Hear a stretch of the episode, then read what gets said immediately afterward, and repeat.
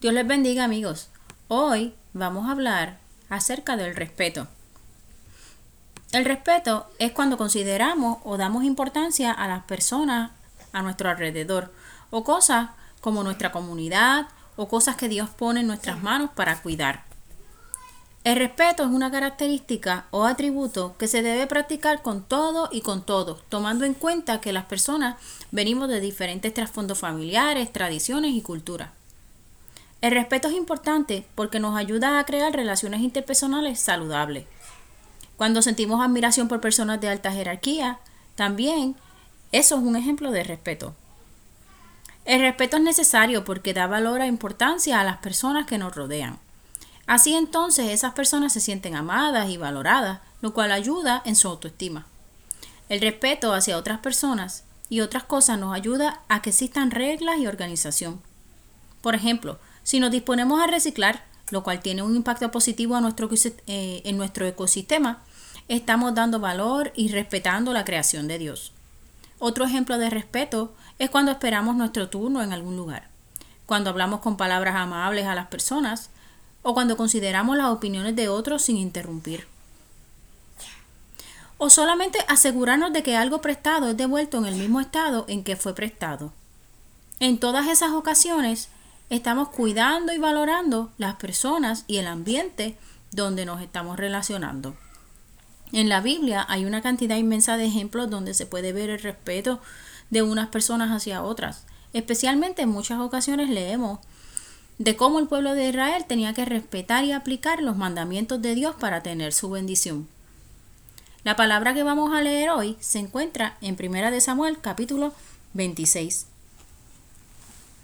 Dice así: Los habitantes de Sif fueron a, Gaba a ver a Saúl y le dijeron: David está escondido en la colina de Aquila, frente al desierto. Entonces Saúl se puso en marcha acompañado de tres mil de los mejores soldados israelitas y se fue al desierto de Sif en busca de David. Acampó en la colina de Aquila, que está junto al camino y frente al desierto. Pero David, que estaba en el desierto, se dio cuenta de que Saúl no había seguido hasta allí. Así que envió espías para saber hasta dónde había llegado Saúl.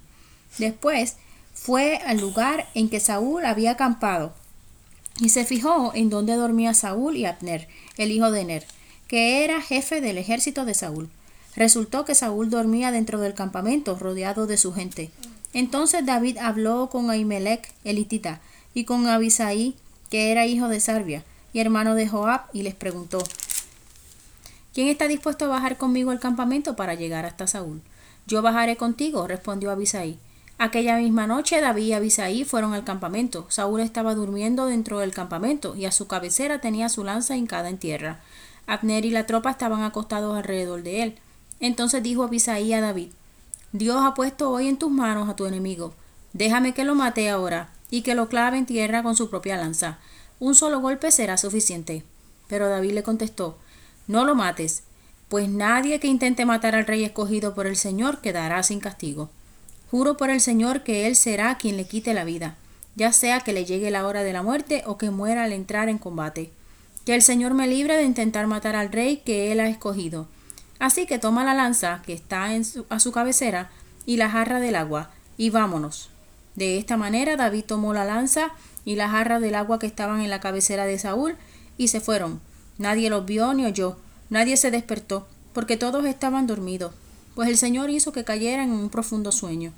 Después, David pasó al otro lado del valle y se puso sobre la cumbre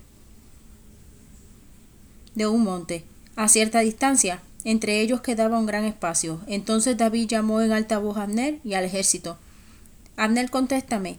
Abner respondió, ¿quién eres tú para gritarle al rey?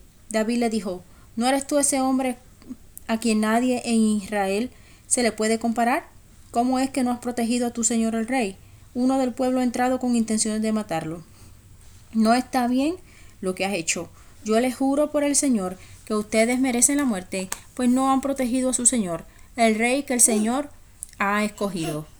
Busca la lanza del rey y la jarra del agua que estaban en su cabecera, a ver si las encuentras. Cuando Saúl reconoció la voz de David, exclamó, Pero si eres tú, David, hijo mío, que me habla? Y David contestó, sí, majestad, soy yo.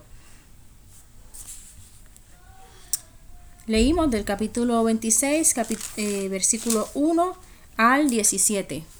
Entonces, en ese ejemplo pudimos ver cómo David le perdonó la vida al rey Saúl y el respeto que tenía hacia el rey Saúl. David sabía que el rey Saúl había sido ungido por el profeta de Dios. Entonces, por respeto al rey y más por respeto y obediencia a Dios, nunca se atrevió a enfrentarse al rey Saúl. Tenemos que, tomar, eh, que tener en cuenta que al respetar, lo que hacemos es valorar la vida humana, porque para Dios todos somos iguales.